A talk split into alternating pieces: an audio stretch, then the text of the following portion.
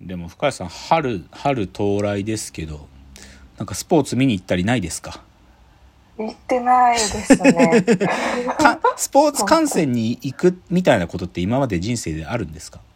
あの野球と、うんうん。アメフトとサッカーをえ行あアメフト行ったんだ。すごいね。なんか応援大学のああー関係で大学の。へえ分かりましたアメフト見てて。からきしまあ、か一応ルール勉強して行ったんですうんけど、うんうん分かってなくても面白い。あ本当？うわ面白かった。ガチャガチャぶつかってるなって感じだった、はい。はい。あいいじゃないですか。まあねちょっと春でスポーツもなんか本格的にって感じになってきたんでね、うん。いや今年は野球行きてえな。うん。今年は野球何回か行きたいなと思ってますけどね、うん、でもね今佐々木朗希じゃないけどねパ・リーグがね、すごい投稿打定がすごいねちょっというん、あのなピッ投げる方がこう勢いがあって投稿高くて打つ方あ打定でこれは最近のトレンドはね逆だったのよ。投定打高だったの。なんはか、基本的にはバッターが打つ。で、ピッチャーは抑えるのに四苦八苦っていうのがここ数年ずっとそういう状況だったのに、今特にパリーグは、だって佐々木朗希ですら防御率が、今佐々木朗希より防御率いいピッチャーが6、7人いるんだから、うんなんか0点台とか1点台前半のピッチャーがめちゃくちゃいるのよ。では、いちょっとこれはなんか、なんかボールなのかなんかわかんないけど、少し少なくともパーリーグは投稿立てだね、今この春はね。だから今いいピッチャーがいいんだと思うんだよね。うん、だからちょっとそういういいピッチャー見に行きたいですねっていうのはちょっとあるかな。じゃあコーナー参りましょう。えーロフトプラスワンへの道。えーこのコーナーはサブカルリテラシー、サブカル知識の低い株式会社私は社員に竹野内がサブカル魂を注入し、いつの日かロフトプラスワンでのイベントに呼ばれる存在にまで自分たちを高めていこうという意識向上コーナーです。じゃあ今日のテーマいきたいと思います。今日のテーマ、曲穴なめんな。アナウンサー、安住紳一郎への道。あのね、今日は、あの、冒頭と同じでね、ラジオきっかけの話です。はい。きっかけラジオ。あのね、TBS ララジオで、あの、井上貴博アナウンサーっていうのがいるんですよ。まあ、ラジオではないんだけど、あのさ、夕方のニュースでさ、TBS で、ホラン千秋さんとやってる夕方のニュースがあるんだよ。なんてあれ、はいはいはい。なんて N スタ？あ、N スタ、N スタ。はいはい N スタ。N スタの、あの MC っていうかキャスターやってるのが、ホラン千秋と一緒にやってる男性のキャスターが、井上貴博さんって、あの人井上さんっていうのよ。で、はい彼は TBS の曲アナなのね。うんで、実はその井上貴博アナウンサーが、まあ、月から金まではその N スタが彼の番組だからそれやってんだけど、なんとこの4月から土曜日に彼の名前を冠した冠ラジオ番組が TBS のラジオで、TBS ラジオで始まって、それが井上貴博土曜日のあ、あいうえおのあね。土曜日のあって番組が始まったの。4月2日から。土曜のお昼の1時からやってるのよ。はい。で、これがさ一発目結構話題になったのがね、その、はい井上貴博が、そのラジオへの思いを語ったんその番組への思いっつうの。で、もっともこれはね、彼自身が企企画書をもうしっかり自分で企画書を書いて番組に提案し、あ、局に提案した番組だから、相当思いが深いからね、冒頭一人語りがすごいんだけど、それちょっと読んでみましょうか。番組への思いを井上アナが喋ったんだけど、一曲穴として、一ラジオマンとしてできることってなんだろうっていうのがありますし、もともと私はテレビがあんまり好きじゃないタイプで、だからテレビを変えたいっていう思い。あとは、曲穴なめんじゃねえっていう思いが強くて、やっぱり同じ土俵で戦うべきなんじゃないか。フリーの方、タレントさんとか、退路を立っていつ首を切られるかわからない中で戦っている。だったら曲穴も同じところで戦うべきじゃないか。そういった思いがありましてね。と熱弁を振るい、さらに、ごめんなさい、土曜日の昼下がりにこんな暑苦しい話で、本当に何なんだっていう話ですよね。冷たいお水でも飲みながらお聞きください。と話して笑いを誘ったと。まあこれ記事にもこう書いてある。で、僕もこれ聞いたんです。マジでこの、はいこれ、なんかね、冒頭、この番組が一体どういう番組でとか全く説明せず、井上アナが急に冒頭から、いや、始まりました。新今日これ新しい番組なんですけど、とか言い出して、このうだうだうざい熱いね、語りをし始めたわけ。でなのと思ったんだけど、でも曲穴舐めんじゃねえとか言い出して。で、これがちょっとにネットニュースになったのは曲穴舐めんなっていう記事で。はい。で、なんか、僕は正直言うと曲穴バカにしてるよ。はっきり言って、バカにしてないやつが数人いるって話で、うん曲穴なんて初心、所詮会社の犬だろ。安定された立場だろって思ってるけど、井上隆弘アナが そういう風にね、いや、俺も退路を立つぐらいの気持ちでやるとか言ってたから、ちょっと熱い気持ちになってね。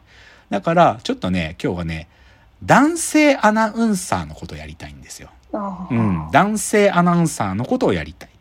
で、あともう一つちょっと今日の話に刺激を受けたきっかけがあって、それが、古舘一郎さんの YouTube チャンネル。古舘一郎チャンネルが今、超面白いんです。はいもうね、やっぱ古舘一郎が本気出すと、ちょっといろいろなこと飲み込むね。もう、今、古古舘一郎チャンネル、いくつかね、いろんなコンテンツあるんだけど、はい。まあ、あの、絡んでるいろんなタレントさんをゲストで呼んで喋るっていうのももちろんある。だけど、それもさ、ううまい。やっぱ古舘一郎話聞くのうまいよ。なんか直近だとジュニアさんと喋ってるのとかコラボで上がってたんだけど、面白い話が。うんあと、あの、あれをやってんだよね。ニュース解説やってんのよ。古舘一郎が。古舘一郎がウクライナの情勢の解説すんのよ。それだけじゃなく、例えば安住紳一郎が新番組を始めたっていうその状況がどういう状況かとかいう解説もするのよ。これもね、面白いのよ。古舘さんの解説が。で、あとは、今まで古舘さんがやってきた自分のコンテンツのアーカイブからちょっと出してるのよね。彼がやってるね、あのートークイベントがあるんだけど、それの昔のね、90年代の映像とかをちょろっと切り出して出してね、それ改めて見るとすごいのよね、古舘一郎の喋り芸が。だから、古舘一郎チャンネル面白くて、で、まあでもやっぱり古舘一郎に憧れてた奴らが今の男性アナウンサー多いんで、そういう意味でも男性アナの話したいと。で、じゃあ冒頭ね、でも、ある意味、古舘さんよりもちょっと前の、まあだから、二人の巨星がいるわけよ、男性アナウンサーの世界っていうのは。もう、大きな星。この大きなきら星を目指して今の男性アナたちがいるっていう意味では、古舘のちょっと前世代で、久米宏さんがいるんですね。で、多分深谷さんは、古舘さんがあの夜のニュース番組やってたと思うでしょ？あの報道ステーションってやつ。はい。でも、あれの前をやってたのは久米宏という人なんですよ。久米宏さんってジジイが。はい。久米さんが、でも、久米宏さんっていうのはもともとは TBS のアナウンサーだったんですよ。TBS のアナウンサーで、例えば、アナウンス曲穴時代にやってたのはザ・ベスト10っていう音楽番組やってて、それを黒黒柳徹子さんと久米宏さんの二人の司会で、今週の第10位はっつって、あの、あの、アーティストが来て、う喋って歌うっていうのをずっとやってたのよ。だから、ある意味、曲穴時代からタレントアナとしても活動してって、で、そっからでもまあ人気アナウンサーだからフリーになって、で、始まったのがニュースステーション。あの、テレビ朝日の夜の枠。これは久米宏から始まってるんですよ。だから、ある意味、古舘の先駆けなのね。で、古舘一郎と久米宏が仲いいかどんこ問題はあるんだよ。古舘さんは久米さんのことたまに悪く言ったりするから。うんで、でもまあ久米さん今もう、今77だから、今年。うんで、一昨年まで、あの、ニュースステーションが終わった後は、でもラジオとかではちょっと番組やってたり、テレビもね、う BS の壇蜜さんと本について喋る番組とかもちょろっとやってたんだけど、でも基本は最後はラジオをやってて、あの、久米宏ラジオなんですけど、もっていうのを最終回、2020で終わってるんだけど、そこからね、久米さんは多分もう少し、多分もう仕事、出てくることほとんどないね。もう今、うんもう完全に隠遁生活されてると思う。はいゆっくり暮らしてらっしゃるんだと思うけど、でも、ある意味、男性アナウンサーのね、そういうタレントアナウンサー、男性アナウンサーも前に出て、なんていうか、バラエティ番組とかもできるとかね、ニュース番組、報道番組だけじゃないものもできるってことを最初に示したのは久米宏なんだよね。うんで、その久米宏の全く違うブランディングで、しかも久米宏とは全く異なる才能として現れたのが、古舘一郎という巨星なんですよ。古舘さんは今67歳。だから久米さんの10個下なんだよね。はい。ではい、古舘さんは何から出てきたかっていうと、彼はもともとはテレビ朝日のアナウンサーなんだけど、彼はプロレス実況なんですよ。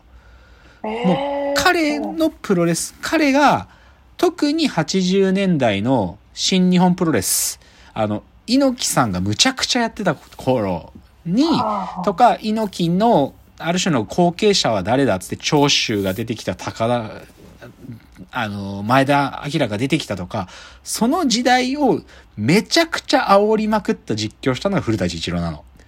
で、わけわかんない造語の実況するわけよね。はい人間、なんちゃら山脈とかね、わけわかんないこと言うわけ。でも、それが、でも、その喋り聞いたことがなかった。まあ僕はちょっと正直言うと、古舘一郎がプロレス実況やってる時に、僕は子供で間に合ってないんだけど、その世代。けど、古舘一郎によって、プロレス実況って一つの型まを生み出したのね。で、だけど、古舘一郎はっきり言って、久米宏よりもフリーになったの後の仕事が、こう、もう圧倒的に多岐にわたる。ポロポロ言っていこうか。はいアッコにお任せのアシスタントは最初古舘一郎だったんだよ。アッコさんの横にはいつも古舘がいたの。はい。そう、まあフリーになった時の後の仕事。あとは、久米さんと同じように音楽番組の司会、MC という意味で、夜のヒットスタジオって番組やってたんで、古舘さんは。うんうん。で、あと、やっぱり重要なのは、フジテレビが巨大コンテンツとして始めた F1 ね。F1 黎明期の F1 の実況を古舘がやったから、い F1 は成功したんだよ、初期の頃。アイルトン・セナっていうスターレーサーがいてね、音速の貴公子って呼んだんで、古舘が。それは、それ音速の貴公子なんて言葉は古舘だから出てきた、みたいな。あちょっと時間がなくなっちゃった。古舘さんの話もうちょっとだけしますね。次です。